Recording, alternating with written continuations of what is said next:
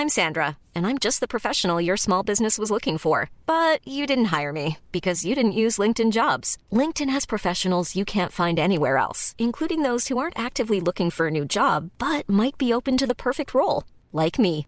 In a given month, over 70% of LinkedIn users don't visit other leading job sites. So if you're not looking on LinkedIn, you'll miss out on great candidates like Sandra. Start hiring professionals like a professional. Post your free job on linkedin.com/people today.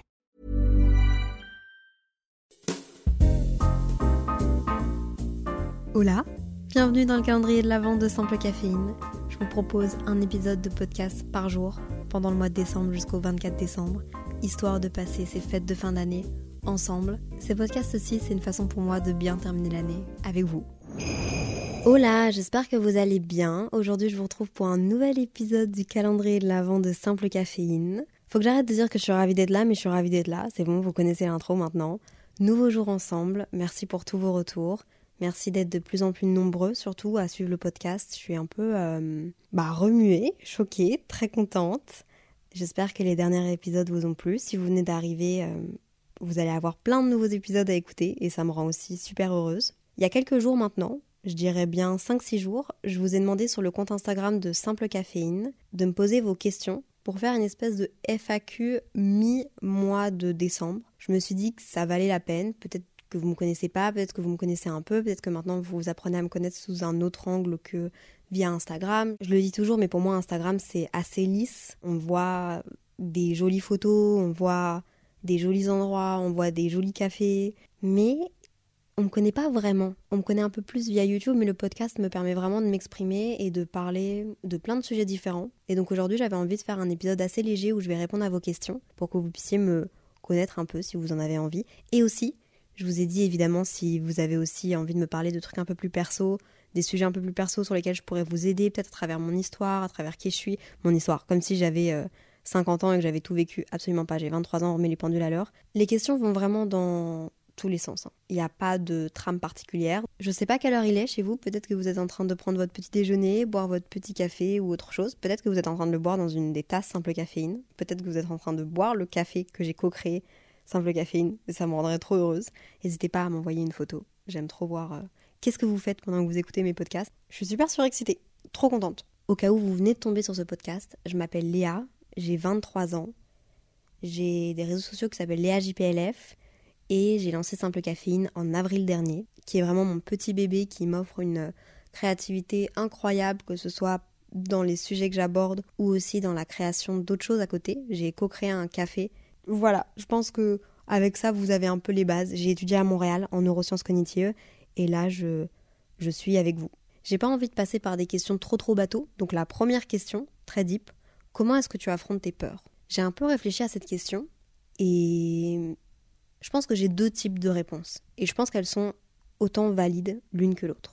Premièrement, la majorité du temps, quand j'ai affronté mes peurs, si on part du principe que je les ai affrontées, bah je me lance et en fait, je me rends compte que c'est pas si terrible que ça. Que parfois, c'était des peurs irrationnelles. Et au final, je suis même plutôt fière de moi. Donc affronter mes peurs, souvent, ça me fait du bien. Parce que c'est des peurs irrationnelles. Après, moi, je suis team. Si on le sent pas, on n'y va pas. Et donc parfois, je les affronte pas, ou en tout cas, je sens que c'est pas le bon moment de les affronter. Et c'est totalement ok avec ça. C'est totalement ok de se remettre dans le contexte et de se dire est-ce que j'ai vraiment envie de faire ça? Est-ce que j'ai vraiment envie de m'infliger ça? Est-ce que j'ai vraiment envie de vivre ça? Peut-être que sur le moment, non. Peut-être que dans deux mois, oui. Peut-être que dans dix ans, oui. Peut-être que dans vingt ans, toujours non. C'est ok. Donc je pense que je me pose devant la situation et je me dis est-ce que j'ai vraiment envie de l'affronter? Est-ce que ça va vraiment m'apporter quelque chose? Est-ce que c'est des peurs qui sont irrationnelles? Ou est-ce que c'est des peurs simplement qui sont rationnelles et que c'est normal d'avoir peur de ce genre de choses? Et potentiellement je suis juste en train de protéger ma vie et dans ce cas-là c'est évidemment totalement ok ne vous mettez pas en danger pour rien et si vous n'avez pas envie de faire quelque chose vous n'êtes pas obligé de le faire c'est vous qui décidez de, vous, de votre corps, de qui vous êtes, de ce que vous vous infligez ou ce que vous vous infligez pas. Et il n'y a que vous qui pouvez décider si vous le faites ou pas. J'espère que ça aura aidé. En tout cas, j'ai vraiment essayé de, prendre tous les contextes en considération dans cette réponse. Quelle a été mon meilleur souvenir en 2022. 2022 a vraiment été une année de dingue pour moi, genre avec plein de changements que j'aurais même pas imaginé. J'ai eu plein de surprises, sentimentalement parlant, professionnellement parlant, dans le podcast, dans les opportunités. Tout va bien au niveau de ma famille, mes amis.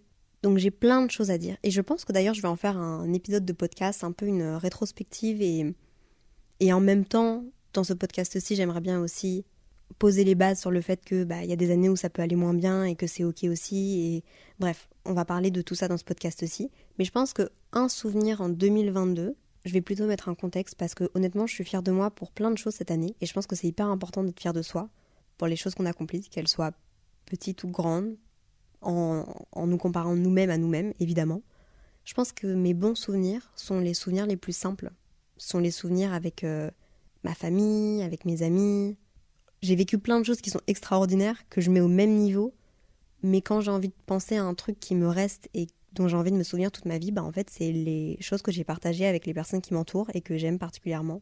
Les soirées très simples avec mes amis, des discussions avec mes parents, le projet que j'ai fait avec d'autres gens.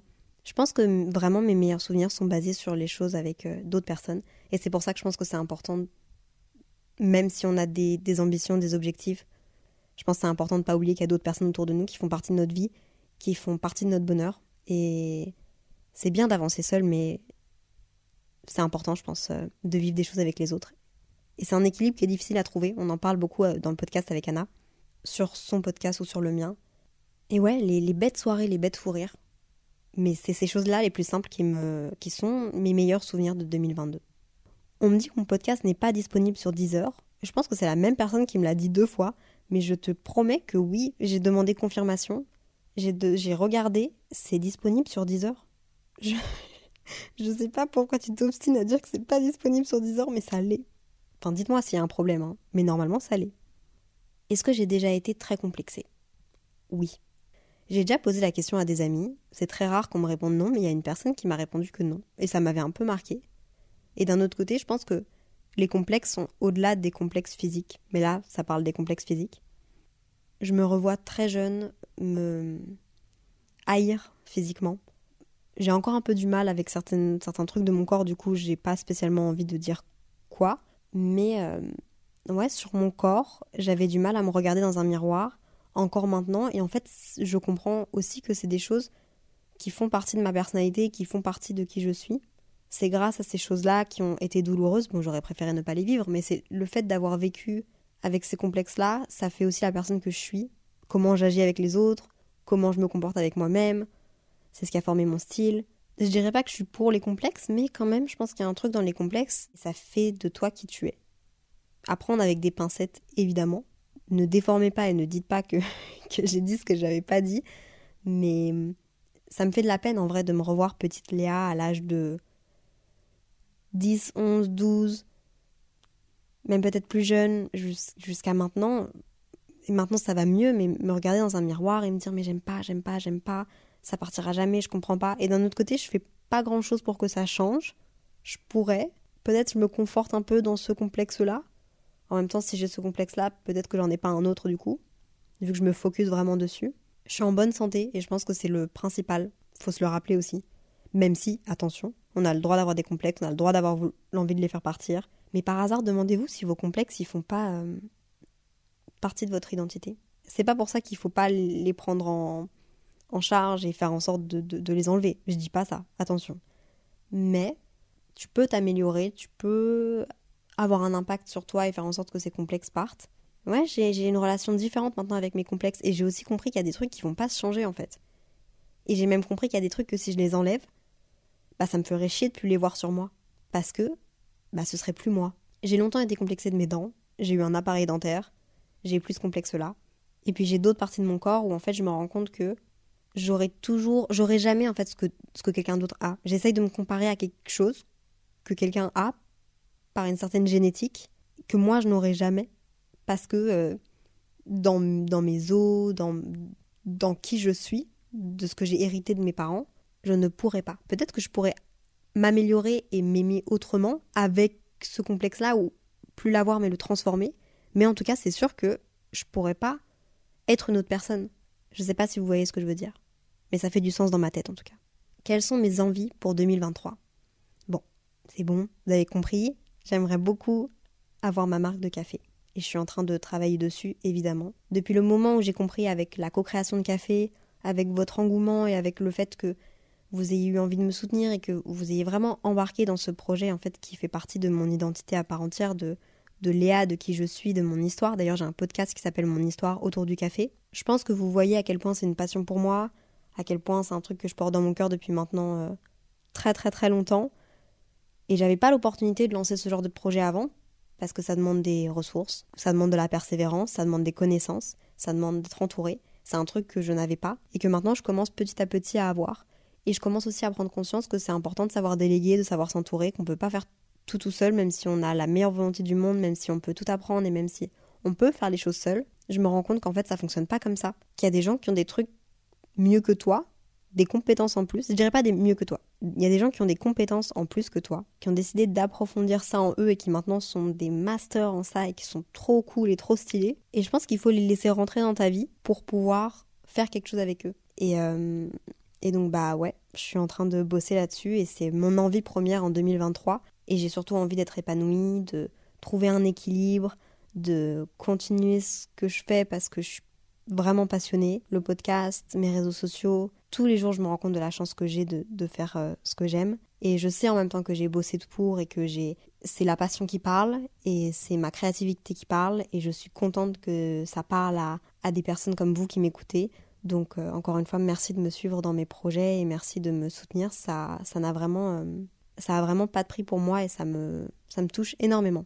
Après combien de dates est-ce qu'on sait si ça match ou pas? Personnellement, je suis au troisième date et je ne sais toujours pas. Et c'est surtout que la sensation de magie que j'associe maintenant à l'attachement n'y est pas. Est-ce que ça veut dire que je ne suis pas attirée par cette personne?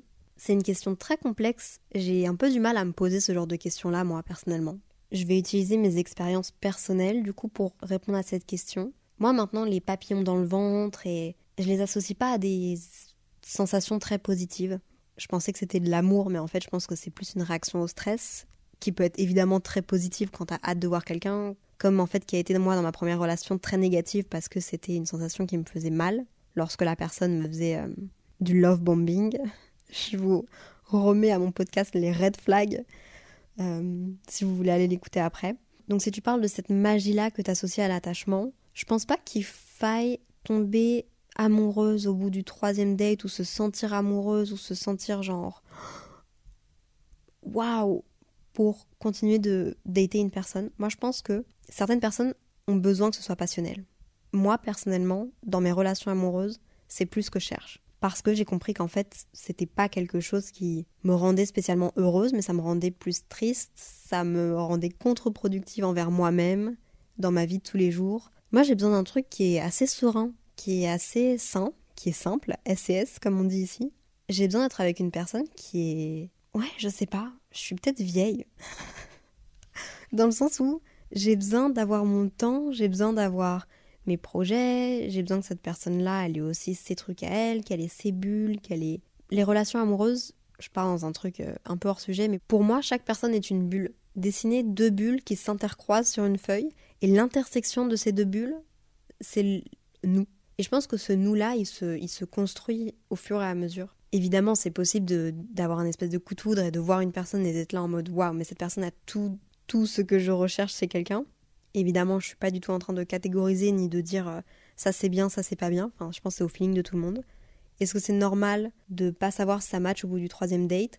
Je pense que si tu te sens sereine, si tu te sens bien en la compagnie de cette personne, si pour toi il y a des green flags quand vous êtes ensemble, quand vous n'êtes pas ensemble, si tu as l'impression que ça te correspond, continue avec cette personne.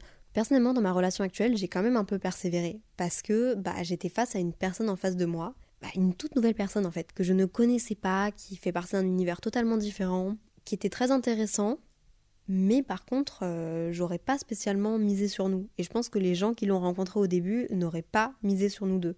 Au début, il y a le stress des premiers dates, parfois il y a certaines personnes qui essayent de prouver des choses, et je pense que ça vaut pas la peine de directement catégoriser en mode oui ça va fonctionner, non ça va pas fonctionner. Je pense que vous pouvez créer votre truc à vous deux, tant que il y a des efforts des deux côtés. Dans le sens où Je te dis pas continue avec cette personne et adapte-toi à, lui, euh, à comment il agit, à son emploi du temps, etc. Non, je pense que c'est un truc qui se fait à deux, mais s'il y a des efforts des deux côtés pour essayer de s'adapter à l'autre, à la personnalité de l'autre, si tu te sens bien, si tu te sens en confiance, en vrai, tu peux essayer de continuer. Tu dois pas sentir une étincelle au bout du troisième date. Je pense même que c'est un red flag si au bout du troisième date, euh, ça s'emballe. Enfin, moi, ça fait un an que je fréquente la personne que je fréquente là. On s'est jamais dit les, les, grands mots dans une relation. Et c'est la première fois que ça prend autant de temps, entre guillemets. Mais j'ai comme l'impression que c'est un truc qu'on ne se dit pas parce que ça va très très bien et parce qu'en fait on se montre qu'on s'apprécie énormément, qu'on a beaucoup de sentiments l'un pour l'autre d'une autre manière. Notamment dans la remise en question, dans l'écoute de l'autre, dans le fait de vouloir être meilleur, dans le fait d'être là l'un pour l'autre.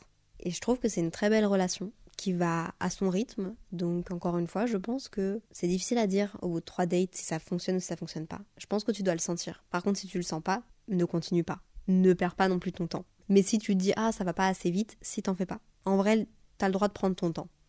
Quand est-ce qu'on pourrait te rencontrer? J'ai tellement envie de vous rencontrer, ça me fait chier, j'ai l'impression d'avoir dit ça tout ce mois-ci. Et en fait, je sais juste pas comment faire ça. Comment est-ce que je pourrais vous rencontrer? Ça paraît si simple, mais en même temps si compliqué. Est-ce que euh, j'ai aucune idée? Mais je veux le faire, ça fait partie évidemment. Enfin, j'ai trop d'idées autour de simple caféine, de choses que je voudrais mettre en place. Et je pense que si je dois être 100% honnête avec vous, il y a une petite appréhension et peut-être une petite peur qui entre euh, en jeu là-dedans. Du fait de pas savoir comment ça va se passer, du fait de ne jamais l'avoir fait, j'ai jamais organisé de trucs pour vous rencontrer alors que je le veux depuis très longtemps. Euh, et si vous m'aimez pas en vrai Et si on s'entend pas Comme dans des vraies relations, quoi. Comme euh, quand tu fais un date euh, via une application de rencontre. Enfin, mais j'ai tellement envie. Je nous vois tous autour d'un petit café comme ça, un petit cappuccino lait d'avoine, ou un petit café filtre, un bon café, genre pour se parler et tout. Ce serait trop bien. Ouais. Si jamais il y a des gens qui ont des idées, des organismes, des gens qui travaillent dans des, dans des boîtes et qui veulent organiser un truc avec simple caféine, notre communauté, mais avec grand plaisir en fait, vraiment. À Paris, à Bruxelles, peu importe, ça me ferait trop plaisir. D'ailleurs, depuis quand, depuis quand est-ce que je suis sur les réseaux sociaux? C'est vrai que j'en parle pas souvent, souvent, je pense, mais j'ai commencé les réseaux sociaux assez jeune. Euh, d'abord sur Facebook, dans les groupes Facebook. J'avais un compte Facebook, une page Facebook, et vraiment, euh, ouais, je passais ma vie sur Facebook. Instagram n'était pas encore né, ou en tout cas personne n'était dessus. Et en 2013, même année où je faisais mes groupes Facebook et tout ça, qui est un peu douteux d'ailleurs, je me suis mise sur Instagram avec le pseudo Léa JPLF. Je l'ai jamais changé. Et depuis, bah, je suis sur les réseaux et ma communauté a grandi. J'ai été étudiée à Montréal. Je voulais me persuader qu'en fait, euh, je voulais pas travailler dans tout ce qui était autour de la, de la com, de la créativité. Moi, je voulais être un médecin, je voulais être un docteur. J'ai fait des études en neurosciences cognitives. Et puis, en fait, foncièrement, ma passion, c'était de faire des vidéos. Et ça peut être difficile à comprendre pour certaines personnes, mais ma passion, c'était ça. C'était créer, partager, rassembler. Et la vie a fait que pour X raisons, ma communauté que j'avais avant Montréal a continué à me suivre à Montréal, alors que les pauvres, je publiais juste des photos de moi à la bibliothèque avec un café et mes cours tous les jours pendant trois ans, quasiment, et les gens ont continué à me suivre. Et c'est seulement avec le Covid que j'ai pu allier YouTube et mes cours. J'avais juste encore quelques mois de cours, vraiment très peu. Et c'est vraiment à ce moment-là où en fait j'ai pu commencer à créer un vrai lien, j'ai l'impression plus fort avec vous. Et puis après, il s'est passé un an où je suis restée à Montréal, où j'ai vraiment essayé de faire mes réseaux à temps plein en ayant des économies de côté, des économies que j'avais depuis que j'étais petite, que je, enfin, l'argent que je recevais à Noël, etc. Je le mettais de côté. Je m'étais dit peut-être qu'un jour je ferais un gros voyage, peut-être qu'un jour je ferais quelque chose que j'ai envie de faire avec cet argent. Et en fait, bah, ça m'a servi comme euh, tremplin pour commencer mon activité euh, de créatrice de contenu et à à temps plein sur les réseaux, qui a été une grande chance. Et puis après, un an après euh, Montréal, j'ai décidé de revenir à Bruxelles parce que, pour plein de raisons, j'ai fait d'ailleurs une vidéo YouTube à ce sujet, notamment le fait d'avoir envie d'être proche de mes amis, de ma famille, plein de remises en question par rapport au Québec. Et puis je suis restée un an à Bruxelles, et puis là, cette année, je me suis dit, allez Léa, c'est bon, tente Paris, tu viens à Paris depuis que tu as 16 ans, que ce soit pour des potes que tu t'es fait sur Internet, ou pour des, des gens que tu as rencontrés à Paris et qui sont euh, tes, amis, euh, mes amis. Et puis bah voilà, avec mon micro de podcast, ma caméra, mon ordinateur, mon iPad, je suis arrivée à Paris et je continue à faire ce que j'aime et, ce qui me rend euh, particulièrement heureuse. Et j'essaye de le faire avec mon cœur, vraiment le plus possible. D'ailleurs, est-ce que je conseille Montréal pour changer de vie? Vous m'avez posé cette question. Je pense que ça dépend déjà. La question à se poser, c'est pourquoi est-ce que tu veux changer de vie? Est-ce que tu veux. Enfin, ça me regarde pas. Hein. T'as le droit de me dire ça te regarde pas, Léa, mais je pense que c'est intéressant de se poser ces questions-là. Est-ce que l'herbe est plus verte ailleurs? Est-ce que. Je pense qu'il faut prendre ça en considération. Aussi, peut-être pour ta destination. Montréal, c'est excellent. Enfin, c'est incroyable. C'est le Canada, mais le Canada doux avec une chouette mentalité. Les gens parlent français, un peu anglais aussi, mais c'est euh, francophone euh, majoritairement. Moi, si je pouvais vivre entre les deux, euh, amener Paris à Montréal, je le ferais avec grand plaisir. Je sais juste que Montréal, c'est de plus en plus difficile d'y avoir accès au niveau des, des demandes pour travailler, même pour rester après les études. Donc c'est un peu délicat. Et puis ça dépend aussi si ton but c'est de d'apprendre une nouvelle langue, de rencontrer une nouvelle culture. Je pense qu'il faut se poser toutes ces questions-là. Après, Montréal, c'est un endroit incroyable que je recommande à 100 000% si vous voulez passer des vacances de une semaine à trois mois, peu importe, c'est magique. C'est Montréal, ça a aussi formé la personne que je suis aujourd'hui. Quand je parle de bienveillance dans mes podcasts, quand l'ouverture d'esprit, etc., je pense que je l'aurais eu aussi à Bruxelles, mais peut-être un peu plus tardivement. Et là, j'ai vraiment été bénie dans un dans une culture, dans une façon d'approcher les gens qui est très différente, dans une façon de faire attention aux gens qui est très différente. Et je suis euh, plus que reconnaissante. La reconnaissance, j'ai aussi de Montréal. Ça a été un vrai switch de mentalité. Comment te sens-tu utile par la création de contenu? Est-ce que c'est euh, par l'échange que j'ai avec les gens? Est-ce que comment ça s'est passé au début? En vrai de vrai, si on revient au tout début, au tout début, je créais des vidéos, je faisais des montages vidéo. Inès m'a dit là très récemment que d'aussi longtemps elles me connaissent, j'avais toujours une, une caméra, un iPad ou un truc pour filmer à la main, pour prendre des photos aussi, de nos tenues, pour créer du contenu, ça a toujours été en moi. Après, j'ai jamais eu un talent de photographe, jamais non plus, je pense, jamais vraiment voulu être photographe. Peut-être ça m'a, à un moment donné, j'ai voulu, mais c'est pas vraiment ce qui me passionne. Donc je pense qu'au début, mes motivations premières, c'était me créer des souvenirs, aussi parce que j'ai très peu de souvenirs, je garde très peu de souvenirs, c'est ça me fait chier de le dire, et je, c'est pas la première fois que je le dis, mais j'oublie pas mal de choses et ça me rend très très triste. Et du coup, le fait d'avoir des vidéos, bah, ça me fait revivre des moments que potentiellement j'aurais oubliés, mais que j'ai capturés en caméra. Il y a un truc entre euh, être dans le moment présent versus filmer, mais j'ai vraiment ce besoin-là. Mes premières vidéos, vraiment, c'était euh, filmer des moments euh, avec Inès, avec ma famille. Des premiers vlogs de voyage aussi que j'ai postés, c'était juste des vlogs en musique qui duraient une minute, une minute trente, que je passais 24 heures à monter, mais qui étaient c'est des bons souvenirs en vrai, sur de la musique. Juste ça, on me voit quasiment pas en plus, c'est vraiment juste des plans euh, de la ville, etc. Et c'est. Bah, c'est pas des montages de ouf, quoi, parce que j'arrivais pas, mais c'était très rythmé, j'avais déjà le sens du montage sur la musique, je pense que. Ouais, ça je l'avais.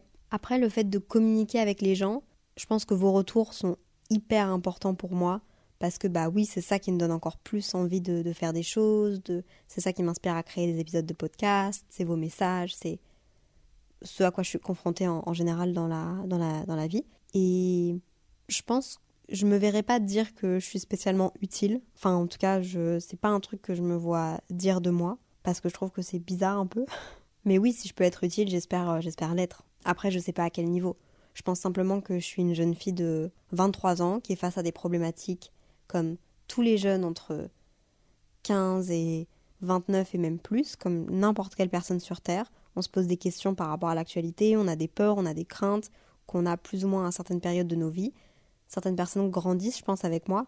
Et bah, on est mis face à des problématiques euh, de la société, des, des débats, des choses qui, qui nous remuent un peu parce qu'on ne s'attendait pas à ça. Je parle vraiment en, règle générale dans la société et même par rapport à nos amitiés, par rapport à nos ruptures amoureuses, par rapport euh, à des relations toxiques, par rapport à tout. Et du coup, j'essaye de m'exprimer à ce sujet. Et je, si ça peut aider quelques personnes, ça me fait plaisir. Moi, en tout cas, ça me libère beaucoup de parler. Et ouais, je sais pas si ça répond à la question, mais voilà.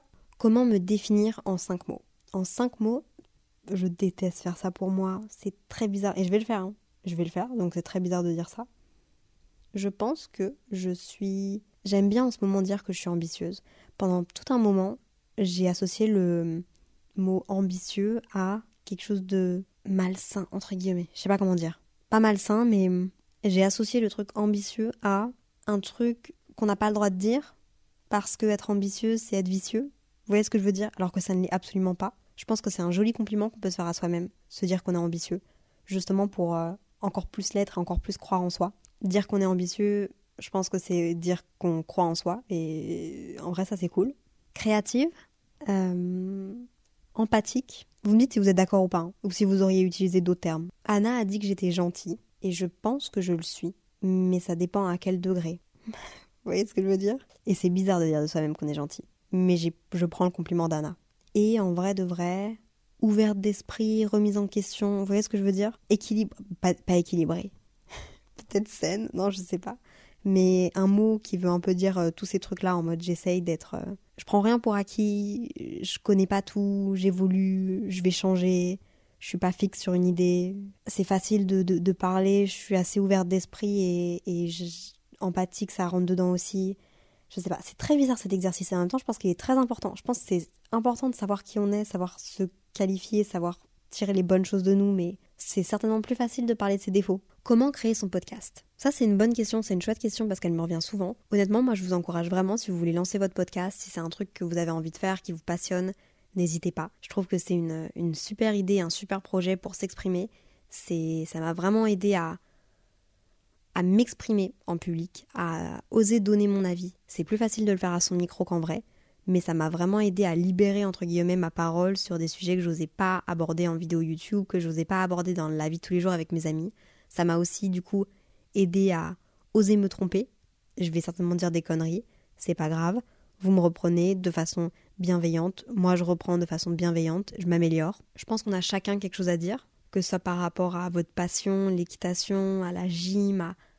ça doit pas être spécialement euh, si engagé que ça, vous voyez ce que je veux dire? On n'a pas besoin d'avoir un, énorme truc qui... Voilà, je pense qu'on a tous quelque chose à dire. Alors, déjà, comme matériel, vous n'avez pas besoin de grand-chose. En vrai de vrai, pour commencer. Je ne vais pas vous dire d'acheter un micro à 100 ni à 500 euros. Il y a des gens qui commencent avec leurs écouteurs. Bon, ça demande une espèce de gestion de ces mouvements parce que euh, c'est un peu chiant quand il y a des trucs qui tapent dans, dans le micro, mais je connais des gens qui enregistrent leurs vidéos YouTube avec le micro de leur iPhone et ça c'est dément. Genre le dictaphone sur iPhone est incroyable, les écouteurs aussi. On n'a pas besoin de grand chose. Je pense que si vous avez une, quelque chose de chouette à raconter, évidemment, à un moment donné, il faut pousser la qualité. C'est toujours intéressant pour euh, les gens qui nous écoutent. C'est plus chouette, mais voilà, ça vaut pas vraiment le coup d'investir. Hein. Si vous voulez tenter, tentez. Comment est-ce qu'on fait pour publier un premier podcast? On choisit un hébergeur. Donc moi, je suis chez Acast. Avant, j'étais chez, euh, je sais pas si je peux le dire. Bah oui. Avant, j'étais chez Buzzsprout. N'hésitez pas à, à taper sur internet. C'est très facile. Il y a des vidéos très courte qui explique, mais ça me dérange pas de vous expliquer, mais juste si jamais vous comprenez pas ce que je dis, n'hésitez pas. Il faut choisir un hébergeur. Moi, j'ai fait mes recherches, j'ai pas, j'ai pas dormi pendant 4 nuits parce que j'étais trop emballée à l'idée de ce projet, je l'ai sorti du jour au lendemain, ok? Avec ce que j'avais chez moi, le matériel que j'avais chez moi. Tu choisis un hébergeur. Donc en fait, un hébergeur, c'est une plateforme sur laquelle tu vas publier ton fichier MP3 et l'hébergeur, en fait, il va envoyer automatiquement à Spotify, à Deezer, à Apple Music, à toutes les plateformes de, streaming euh, sur lesquelles vous écoutez le podcast ça va les envoyer automatiquement. Automatiquement, entre guillemets, en fonction de ceux que vous avez euh, sélectionnés, que vous avez dit ok, je les veux. Parfois, il y a des petits tricks à activer, mais c'est très facile. En plus, les plateformes, souvent, elles sont bien faites parce qu'elles veulent que vos podcasts soient vus. Et, euh, et c'est comme ça qu'après, vos podcasts se, se retrouvent partout. Vous pouvez les programmer comme une vidéo YouTube ou un tel jour et elles sont publiées à cette heure-là. C'est assez simple en vrai, ça prend un peu de temps si vous voulez utiliser une chouette miniature, euh, peut-être pour vous créer un petit univers autour de votre podcast pour que ce soit un truc euh, à vous. Ça vaut la peine de brainstormer quand même un peu sur euh, ce que vous voulez présenter. Mais je vous encourage à vous lancer. Et moi, en ce moment, je suis chez Acast, qui héberge mon podcast. Les hébergements sont gratuits la plupart pour une certaine durée de podcast dans le mois. Donc si par exemple, je pense que mon ancienne plateforme sur laquelle j'étais, c'était Buzzsprout, et je pense que j'avais deux heures de podcast gratuit et au bout de deux heures, donc si par exemple je fais cinq épisodes de 20 minutes, bah ça atteint pas les deux heures. Alors dans ce cas-là, je, je, paye pas l'abonnement. Et puis après, le mois d'après, si je dépasse, par contre, bah là oui, ok, je me prends un abonnement. Euh, je pense que c'est un peu moins de 10 euros pour continuer de publier. Voilà, je sais pas si ça vous éclaire, mais moi je vous encourage à vous lancer. Je serais trop fière d'écouter vos podcasts en tout cas. Parfois je le fais déjà en plus, hein, et je vous envoie des petits messages. Comment fais-tu pour si bien t'organiser? Euh, Je fais pas des to-do list, mais je je fais beaucoup de choses en une journée, vraiment beaucoup. Et c'est parce qu'en fait, je, travaille tard. On va se dire les choses, c'est pas très SES, c'est pas très sain, c'est pas très simple, c'est pas un très bon équilibre. Mais j'ai beaucoup de tâches dans une journée, euh, j'assume, c'est pas super bien, c'est pas ce que je recommande. Mais ça marche pour moi comme ça. Et en vrai de vrai, il y a aussi énormément de, jours où je suis moins productive et où pendant euh, deux heures, je vais un peu euh, faire sans faire. C'est un peu ces journées qui sont, ouais, un peu nulles, pas très productives, que je recommande pas. Mais ça m'arrive. Donc ça balance bien. Et puis parfois, quand tu veux faire une tâche, t'as l'impression que c'est super compliqué. T'as l'impression que tu vas pas y arriver, du coup tu le fais pas. Alors qu'en fait, quand tu te lances, quand tu oses demander de l'aide à droite à gauche, finalement tu y arrives. Je fais quand même des listes de ce que j'ai à faire, par exemple, dans une journée, dans la semaine, et après j'essaye de faire un maximum de choses. Mais mon problème avec ça, c'est que j'essaye de faire un maximum de choses très très vite, et du coup, bah en fait, euh, parfois je procrastine sur ces choses-là alors qu'elles pourraient être faites dans un court laps de temps. Donc je sais pas à quel point je suis organisée, je pense qu'il faut que je me réorganise. Ça se voit pas, hein.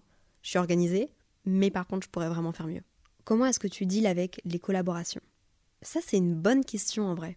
Parce que vous voyez beaucoup de collaborations sur les réseaux sociaux. Moi, je pense que j'ai un J'en fais pas énormément en vrai. Vous entendez parfois certainement mes spots audio avant mes podcasts et ça c'est des collaborations que je fais avec des marques. Comment ça fonctionne C'est qu'elles me rémunèrent pour que euh, je parle d'elles au début et donc j'essaye de rendre ça un peu divertissant pour vous avec des vraies choses qui me sont arrivées dans ma vraie vie. J'espère que vous le remarquez. En tout cas, j'essaye vraiment de, faire au mieux pour que ce soit divertissant. À savoir que bah, mes collaborations que je fais, bah, c'est parce que euh, créer du contenu, c'est mon métier. Donc je gagne de l'argent avec ça, évidemment et c'est surtout aussi pour financer mes prochains projets. Moi, j'aime aussi bosser avec des marques pour le côté créatif. Quand la marque me parle, quand il y a un chouette projet, quand je sens un, chouette feeling, il y a des marques avec lesquelles maintenant je suis assez proche, qui je sens sont derrière moi et ça fait trop plaisir en vrai et vraiment je suis trop fière de ça. Mais c'est surtout pour réinvestir dans d'autres projets. Genre la marque de café, ça va pas se faire tout seul. Et j'ai énormément de chance parce que j'ai une communauté très bienveillante à ce propos. Je pense que comme j'ai jamais trop fait d'erreurs avec mes collaborations, que ce soit sur euh, Instagram, sur YouTube ou sur le podcast, on m'a jamais reproché de vouloir. Euh, je pense que les gens comprennent que lorsque euh, j'ai de l'argent, bah oui, je vis avec ça, on va se le dire, mais que je fais pas juste être assise chez moi et attendre que l'argent tombe du ciel. J'essaye de faire des cool trucs et des chouettes projets. Les financements que j'ai, c'est pas des financements. Quand je bosse avec des marques, je garde une partie dans un épargne pour lancer des projets. Et c'est grâce à ça, si un jour je peux lancer ma marque de café, si je vais lancer ma marque de café. Donc je vous en remercie. J'ai toujours eu que des commentaires bienveillants par rapport à mes collaborations. En tout cas, j'en ai eu très rarement des négatifs et c'est parce que je fais euh, très attention aux marques avec lesquelles je travaille, parce que je sais qu'elles ont un impact direct sur vous, sur moi, et mon but c'est aussi que tout le monde soit content. Donc j'essaye aussi de pas trop vous spam et je suis hyper ouverte par rapport à ce sujet-là si vous avez des, commentaires à faire, si vous avez des... Tant que c'est fait dans la bienveillance, de toute façon, moi, vous savez, je prends tout. Et voilà. Donc, euh, merci pour tout. eh ben écoutez, c'est la fin de cette euh, Q&A FAQ. Je sais pas comment j'aurais appelé cet épisode. J'espère que vous en avez appris davantage sur moi. J'espère que ça vous aura fait plaisir et que c'était pas trop chiant. Mais euh, j'étais ravie de pouvoir vous aider aussi sur certains sujets. N'hésitez pas si vous avez d'autres questions. Mes DM sur Simple Caféine sont ouverts. Je vous le demande jamais. Enfin, j'abuse. Je vous le demande de temps en temps, mais n'hésitez pas à rate, à mettre des petites étoiles sur le podcast, à noter le podcast. Ça m'aide beaucoup dans le référencement de Simple Caféine et, pour mes projets et pour euh, les mois à venir. En attendant, bah du coup on va se retrouver demain pour un nouvel épisode du calendrier de l'avant de Simple Caféine. Encore merci de m'avoir écouté et d'être là chaque jour avec moi. Soyez bienveillants avec vous-même, avec les autres. SCS. Bye